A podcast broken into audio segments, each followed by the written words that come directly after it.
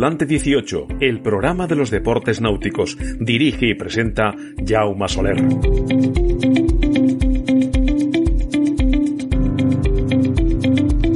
Hola a todos y bienvenidos a un nuevo capítulo de Tripulante 18, la radio de la náutica. Barcelona ya empieza a vivir la Copa América. Alingui ha sido el primer equipo en instalarse en la ciudad condal y quiere ser el equipo de casa.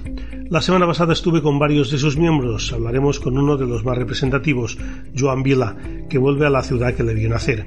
Y también repasaremos los finales de temporada de algunos circuitos nacionales. Lo haremos con el presidente de la Real Federación Española de Vela, Javier Sanz. Sin más preámbulo, comenzamos.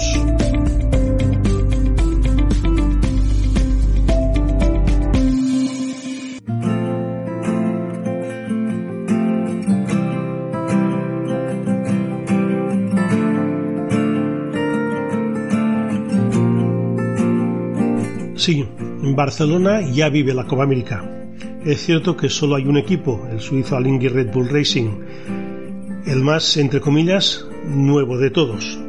Después del duro golpe que fue perder la Copa América en 2010, en aquella edición extraña ante Oracle, Ernesto Bertarelli decidió poner pie en polvorosa y no ha querido saber nada de las ediciones de San Francisco, Bermuda y Oakland. La vuelta a Europa, de la jarra de la Cingueneas a España y a Barcelona, ha hecho que el suizo vuelva a interesarse por el evento. Si en su día Valencia fue la casa de Alingui Bertarelli, que conoce bien Barcelona, a la que tiene en avión a menos de dos horas de Ginebra y donde tiene algunos de sus negocios, ha vuelto a generar interés en él. Y por ello no ha dudado en ponerse de nuevo en marcha, poniendo al frente a un gran gestor y buen conocedor de lo que es la Copa América, como es Michel Odara. Cierto es que Team New Zealand ha sido el que ha traído la Copa América a Barcelona, pero por afinidad, proximidad y simpatía, además de que gran parte del equipo es español, hará que Alingui sea probablemente el equipo que genere más simpatías entre los aficionados locales. Y quién sabe que si gana, Barcelona puede acabar siendo la sede del equipo suizo, que recordemos que al no tener mar tiene que buscarse una sede fuera del país helvético. Por lo pronto, muchos de sus miembros ya se han adaptado a la vida de Barcelona. Los equipos que vendrán después, en ese sentido, jugarán en desventaja. Y ya se sabe que el que da primero da dos veces.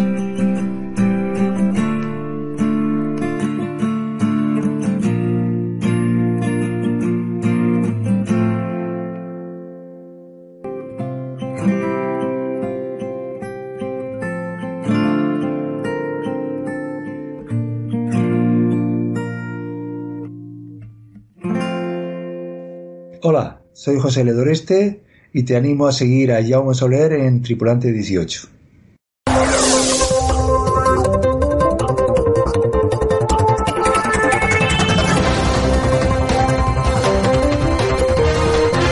Y a continuación vamos a hacer un repaso de las noticias más destacadas de la última semana. La del catalana Gisela Pulido ha cerrado con nota su primera participación preolímpica en la clase Fórmula Kite.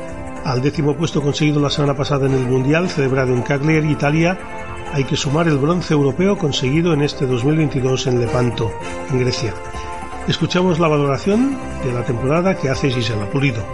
Creo que ha sido una temporada bastante completa, creo que en el cómputo en general, en plan, no está nada mal, empezando pues haciendo un quinto de Sofía, luego en Nieres también top 14, luego en la Alien segunda, he estado primera del ranking mundial mucho tiempo, tercera en Europa, ahora top 10 mundial, que joder, es súper complicado en verdad.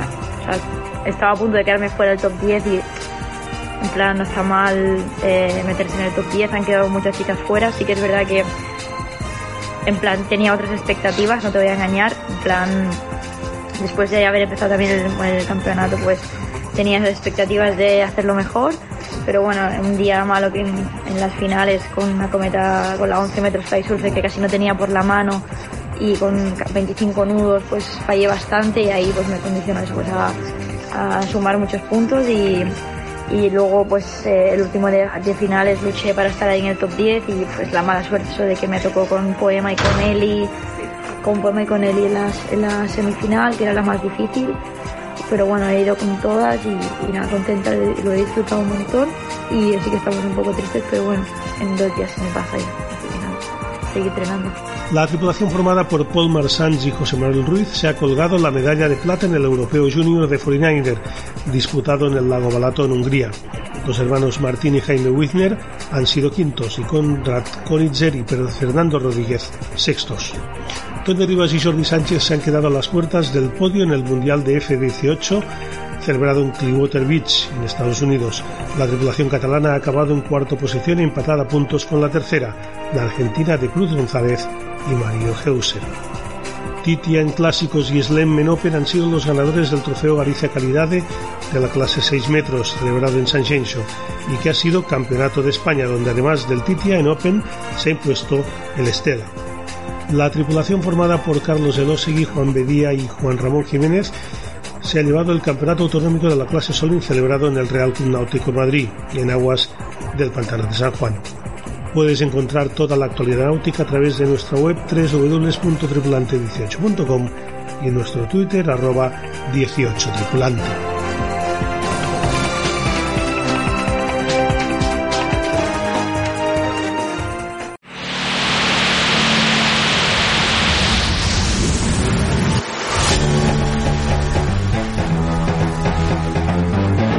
Es el español con más Copas América. Desde el año 1992, cuando se embarcó en el España 92 en San Diego, no se ha bajado y en Barcelona sumará su décima participación de forma consecutiva.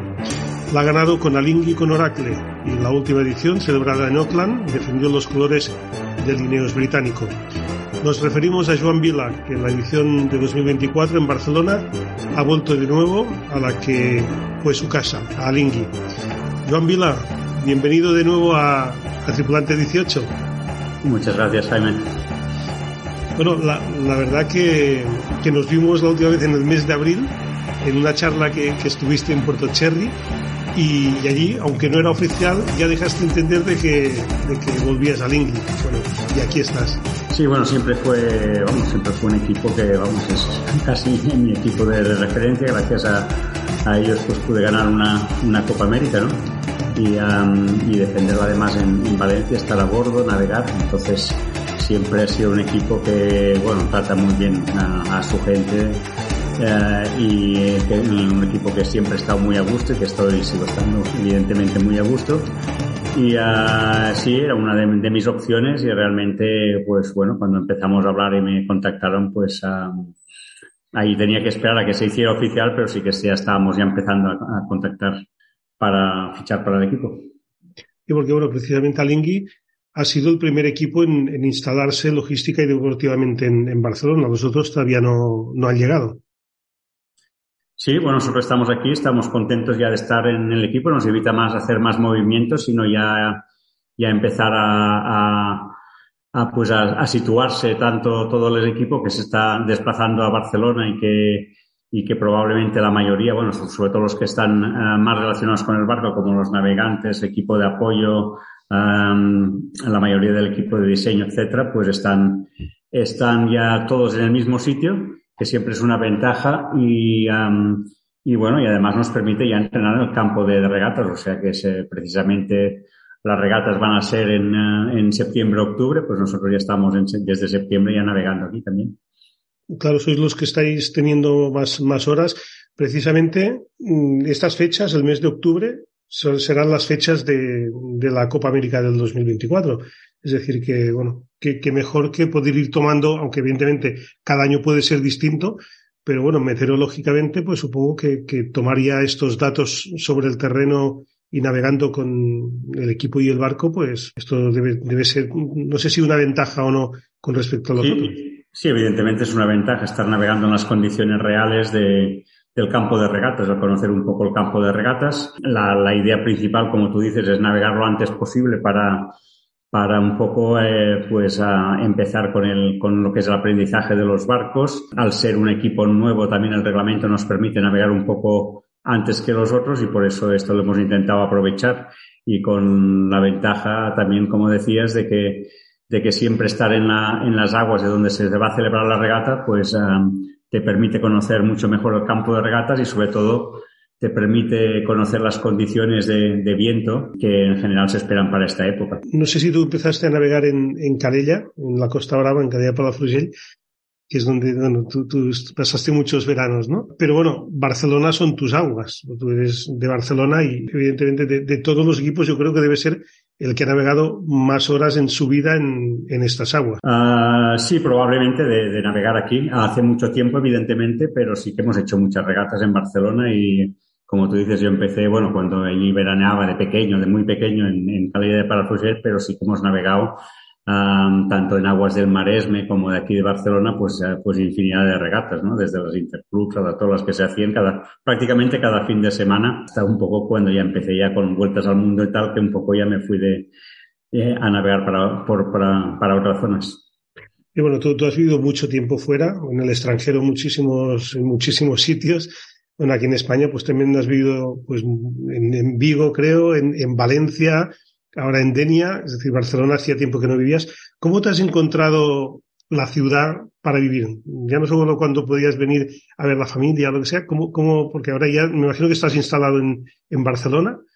¿Y cómo, sí, sí, he estado, he estado instalado en Barcelona. La verdad es que, eh, bueno, es difícil decir. Yo la he encontrado la ciudad muy bien, evidentemente, eh, y encantado de volver a estar en, en, la ciudad un poco donde nací, donde pasé toda, toda mi, mi infancia, mi juventud y, y, y, bueno, estudié toda la universidad, todo aquí. Y bueno, es, es, es difícil de decir porque la verdad es que lo único que me ha dado tiempo es de, de ir un poco de, de, la base para casa y de la casa para la base. O sea que, que la verdad es que poco tiempo me ha dado para, para, para un poco visitar y ver y hacer un poco más que lo que es trabajar en, en, en, una Copa América. Muchas veces vayas donde vayas, dices, bueno, es que estás en Oakland y tal, al final tampoco conoces mucho.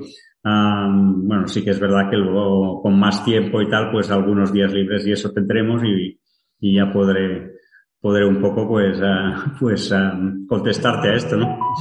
Sí, porque bueno, imagino que nunca hubieras pensado, pues, después de haber pasado por eso, San Diego, San Francisco, por Bermuda, por Oakland, bueno, Valencia, que al final una Copa América se disputaría en Barcelona, ¿no? Sin haberla ganado un equipo de aquí, claro. Sí, sí, era algo, bueno, ha sido algo, uh, la verdad es que una, sorpresa, una sorpresa muy grata. Y la verdad es que yo no me imaginaba, incluso cuando se hablaba un poco y tal, uh, pues, pues es algo que decías, bueno, pues ojalá, pero bueno, tampoco le, le dabas más importancia porque decías, bueno, será difícil pero sí que algo se ha hecho, se ha tenido que hacer bien y, se han hecho bien las cosas para, para poder conseguir pues que la, la sede de la Copa sea aquí, ¿no? Y, y, aprovechar esta oportunidad. En la pasada edición de la Copa América, en la de Oakland, tú estuviste en, en el Ineos Britannia, el equipo de, de Ben Ansley. No sé si, si tenías posibilidad de continuar, pero ¿cómo ha sido que has decidido, has decidido cambiar y, fichar por, por? Bueno, siempre cuando acaba la, anterior America's Cup uh, en, Oakland, pues siempre hay un impasse de espera que, un poco entonces vuelves a, contactar con equipos, ¿no? Y sí que también podría haber sido una posibilidad, pues continuar con Ineos, pero sí que la verdad es que al, al estar pues, pues Alingui involucrado, pues también me hacía mucha ilusión volver a, a estar con el equipo de Alingui Red Bull Racing. Sí, en las últimas Copas América tú has ocupado sobre todo una función de, de meteorólogo, ¿no? Y bueno, de navegación, pero no a bordo. En, esta ocasión en, en, Alingui, ¿cuál es tu función en el equipo? Sí, pues un poco la misma. Un poco mi función realmente es el hacer un poco el, testing manager, que es un poco organizar los plannings de los días, lo que hay que, lo que, hay que testear en el agua a lo que hay que probar y um, un poco también ayudar a la navegación del barco durante el día, los sistemas de navegación, etcétera. Pero también luego la otra vertiente es la, un poco la meteorología, hacer las previsiones meteorológicas que en, bueno, en este momento son tanto uh, recopilar los datos, estadísticas, todo lo que podamos que sea que, que podamos recopilar, que, que, que, sea público, porque es un poco lo que nos, nos, nos limita un poco el reglamento. No podemos nosotros ponernos a medir Um, solo podemos medir lo que medimos en el barco cuando navegamos, ¿no? Pero bueno, es un poco recopilar todos estos datos, pues para ayudar, pues primero a los diseñadores y luego también en el futuro, pues para, para estudiar bien el campo de regatas y que sirvan un poco en, en un poco el área de táctica y de estrategia de, de la regata. Sí, bueno, cuando hablamos eh, previo a esta, a esta, entrevista, me comentabas que estabas a punto de, de, salir al mar, que estabais a punto de salir a entrenar. En, en, estos entrenamientos, ¿tú vas a bordo del barco o vas en, en, barcos de apoyo? No, yo siempre voy en el barco de apoyo, lo sigo con, con una Zodiac y bueno, desde el barco de apoyo vamos viendo los datos, tenemos un buen sistema de comunicación que oímos exactamente lo que pasa en el barco.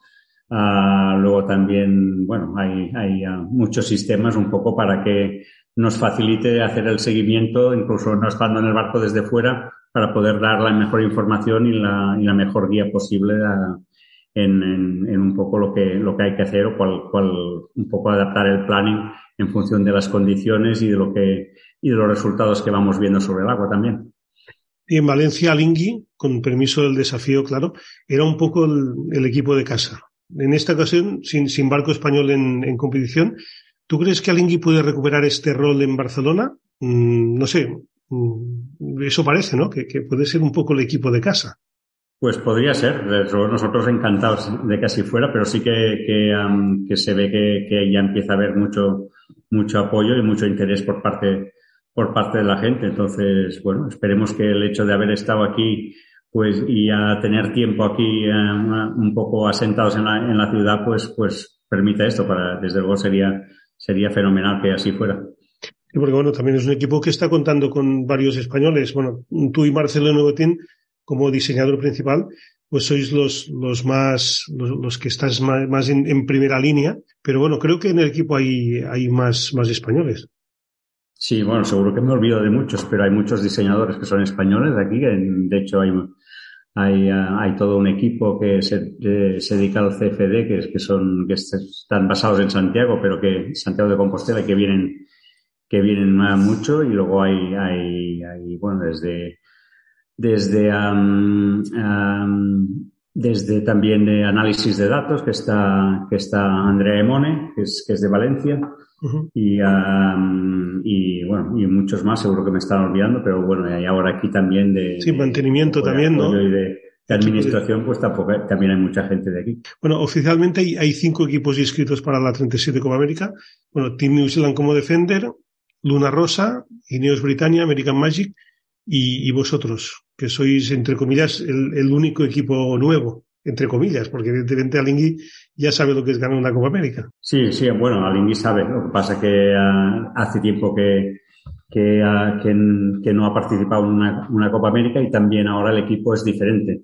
Uh, aunque Alingui esté involucrado y tiene parte de Alingui, tiene mucha tradición de Alingui, pero el, equipo realmente es Alingui Red Bull Racing es un poco un, una, una, aventura conjunta entre Alingui y Red Bull Racing. Y uh, bueno, los dos son conocidos en diferentes áreas, en, bueno, Alingui más en, el mundo de la vela. Y, uh, y yo creo que esto también nos, nos, nos trae una, una, un gran, una gran ayuda y un gran, un gran potencial para, para un poco desarrollar el barco y desarrollar todo, toda la ingeniería, desarrollar todo, todos los sistemas y luego poder, poder uh, pues aspirar a poder ganar esta Copa América. Sí, Red Bull Racing eh, nos estamos refiriendo al, al equipo de Fórmula 1, ¿no? Bueno, Red Bull Racing uh, sí tiene, tiene parte de, de la Fórmula 1, pero también, tiene, también está involucrado en muchos otros deportes, como, como todos sabemos. Eh, la, la, última participación de Alingui fue en 2007 cuando ganó mm, la Copa América, luego en 2010 en aquella regata express con, con Oracle, y a partir de ahí se, la, se ha mirado el resto de Copa Américas desde, desde la barrera. ¿Crees que estos más de 10 años fuera de, de, esta competición puede ser un hándicap?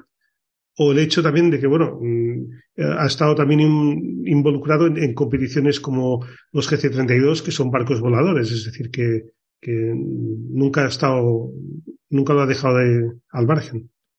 Sí, realmente, bueno, todo, todos los, todos los, um, todos los navegantes a bordo, además, en, esta edición tienen que ser de, del país que representan, ¿no? Con lo cual, en nuestro caso, Suiza. Pero, pero sí que es verdad que la Copa América desde entonces ha evolucionado mucho. Los barcos no, prácticamente no tienen nada que ver. Son, son, ahora todos van, van con foils desde ya hace, hace algunas temporadas. En principio sí que partes con una, con una cierta desventaja de conocimiento, tiempo, etcétera, pero sí que es verdad que dentro del equipo hay muchas personas que han estado involucrados en, en, en, otros, en otros equipos, en otros desafíos, incluso en la anterior Copa América o, o, la mayoría en la anterior Copa América. Y eso sí que trae la experiencia dentro del equipo. Entonces, eh, lo que podía ser un hándicap está bastante minimizado y, eh, y bueno, y luego realmente el hecho de que podamos un poco navegar antes que los demás equipos que ya han participado en, las anterior, en la anterior edición, pues también eh, permite un poco limar un poco estas posibles diferencias o este posible, posible hándicap. Sí, y aunque aún, aún es pronto y ya que no hay ningún otro equipo en, en, Barcelona, en la ciudad, ¿crees que a partir del año que viene, cuando ya estén todos aquí, mmm, la ciudad de Barcelona lo podrá vivir como pasó en Valencia, el ambiente de Copa América pues este, este último o el año previo? El ambiente Yo creo que sí. Todavía no nos han dicho muy bien cuál era el plan de regatas y, y cuáles se celebran aquí y cuáles no. Pero, pero vamos, si realmente todos los equipos ya están aquí eh, ya el año que viene, ya para, para estas fechas, que me imagino que a, a, la mayoría les va a interesar pues navegar sobre todo en las fechas en que se va a disputar luego la Copa al, al siguiente año, pues, uh, pues sí que es verdad que, que, que, vamos, va a ser, va a ser espectacular, pero todos los equipos van a estar aquí navegando delante del agua. Estos barcos tan rápidos, pues, pues la verdad es que, que, que abarcan o navegas por, un, por una gran zona, uh, por no solo, no solo la zona delante de Barcelona, pero casi, casi por bastante, bastante el litoral de la, de la costa. Y, y, bueno, va a ser, va a ser, es un espectáculo verlos, desde luego, y, y es una, una gran suerte de que pues la gente lo pueda ver incluso, bueno, aquí hay zonas para verlo desde o desde la playa o desde el muelle o, o, o verlo bastante cerca sin, sin tener que incluso ni que salir al mar, ¿no? Muy bien, Joan Vila, como siempre, muchas gracias por habernos atendido en Tripulante 18. Espero que nos volvamos a ver pronto y bueno, seguro que sí, porque eventos de vela va a haber en Barcelona en los próximos meses y, y a medida que se acerque la Copa, pues mucho más. Ah, muchas gracias, Jaume. Tripulante 18, la radio de la náutica. Este mes de octubre está siendo muy prolífico en cuanto a finales de temporada de circuitos y campeonatos. Hace un par de semanas se celebraba en Bayona la final del Campeonato de España de Cruceros, trofeo Loterías y Apuestas del Estado, y el próximo fin de semana tendrá lugar la final del circuito Iberdrola de vela femenina. Para hablar de ello contamos hoy con el presidente de la Real Federación Española de Vela, Javier Sanz, al que damos de nuevo la bienvenida a Tripulante 18. Hola, ¿cómo estamos? Bienvenido también. Sí, hacía tiempo que no, que no hablábamos por aquí. Uh, bueno, como, como comentaba en la introducción, se celebró la final del Campeonato de España de Cruceros con 12 federaciones autonómicas representadas. Sé, ¿cómo, cómo fue esta primera edición? Pues como tú ya has dicho, empezamos el día 7 de octubre, fue, fue, hicimos el, el, primer campeonato de España en Bayona, en el Club de Yates de Bayona, organizado por la Federación Española de Vela y por las comunidades autónomas, ¿no? Fue ese primer campeonato porque antes intentamos, eh, intentamos hacer este campeonato de España eh, en años anteriores, pero fue imposible, primero por un tema de organización al principio y después también pues, pues el COVID que los afectó a todos, ¿no? Pero por fin, por fin hemos podido celebrar y pues han asistido 12, 12 federaciones y sobre todo 18 equipos, ¿no? 18 equipos que han participado más de 100, de 100 regatistas, de 100 deportistas en la final del Campeonato de España. Y por fin, bueno, pues tenemos de verdad pues un Campeonato de España de, de, cruceros, que hasta ahora, hasta ahora no lo teníamos, porque era imposible, como todo el mundo se imagina, trasladar los barcos de, desde Canarias o desde Barcelona o Palma a cualquier sitio, pues es complicado. Entonces, pues hemos ideado un sistema, una nueva fórmula, y, y, estamos muy satisfechos porque lo que te decía anteriormente, tenemos el primer Campeonato de España de, de vela, de vela de crucero, que ya podemos decir que hay un campeón, no, no siete o catorce o dieciocho, ¿no? Sí, bueno, eran, eran tripulaciones no profesionales, ha ganado Asturias y bueno, aquí es lo que comentabas, ¿no? Que, que, aquí no compiten con sus barcos de ORC o de RI, sino que lo hacen todos en igualdad de condiciones en barcos monotipo. Claro, nosotros intentamos, intentamos potenciar este, este nuevo formato, entonces la, la, clasificación se hace en las comunidades autónomas, en los distintos ratings, puede ser RI o RC o IRC, cualquier rating, se hace unas regatas de selección durante todo un año, cada, cada comunidad pues elige las regatas que oportunas, y ahí salen dos, dos, dos, dos, dos candidatos, ¿no? Uno de, digamos, de grupo A y otro de grupo B, es decir, barcos grandes y barcos pequeños, barcos de hasta 40 pies y después los barcos más pequeños, ¿no? De ahí salen dos candidatos, dos tripulaciones que van a competir ya en un, en un monotipo, un monotipo que este año elegimos el Fígaro. Porque el Fígaro es un barco, es un barco de 30 pies, es un barco prácticamente parecido a un crucero, ¿no? Y entonces todos, todos han, han, han navegado en tiempo real y en las mismas condiciones, lo cual ahí sí que tenemos el verdadero campeón de España de cruceros y ahí no vale el rating, ni las esloras, ni la tripulación, ¿no? Eh, la tripulación sí que era, era, condición necesaria para participar, tener esta, las tripulaciones que habían participado en la clasificación, no podíamos reforzarlas con otras personas, con el objetivo de, potenciar, pues, el, lo que hemos dicho siempre, lo llevo diciendo hace mucho tiempo, hay que darle un empujón al crucero eh, y sobre todo, sobre todo la parte social, el crucero social, el crucero este que está todas las, todos los fines de semana con su familia, con sus amigos, con su gente que está navegando, pues hemos que darle, pues al final un premio, ¿no? No, no estamos hablando de, de circuitos profesionales, TP, SOAN y cosas de estas que esto ya existen, ¿no? Esto ya existen y tiene otra problemática, ¿no? Entonces, por eso estamos muy satisfechos y la gente, la gente muy contenta además, porque se ha encontrado allí, sobre todo también todas las tripulaciones de, de, todas, las, de todas las autonomías, pues han comentado, eh, se han conocido y bueno, pues yo creo que tenemos, hemos tenido una gran, una gran, gran, creo que tiene un futuro espectacular este, este, este nuevo concepto de Campeonato de España. Sí, bueno, ya tenemos campeón de España de cruceros y la próxima será pues la última prueba del circuito Iberdrola de vela femenina que este año pues ha pasado por el Abra en Vizcaya, el Tabarca en Alicante, la Copa del Rey Mafre en Palma y se cerrará pues también en Bayona.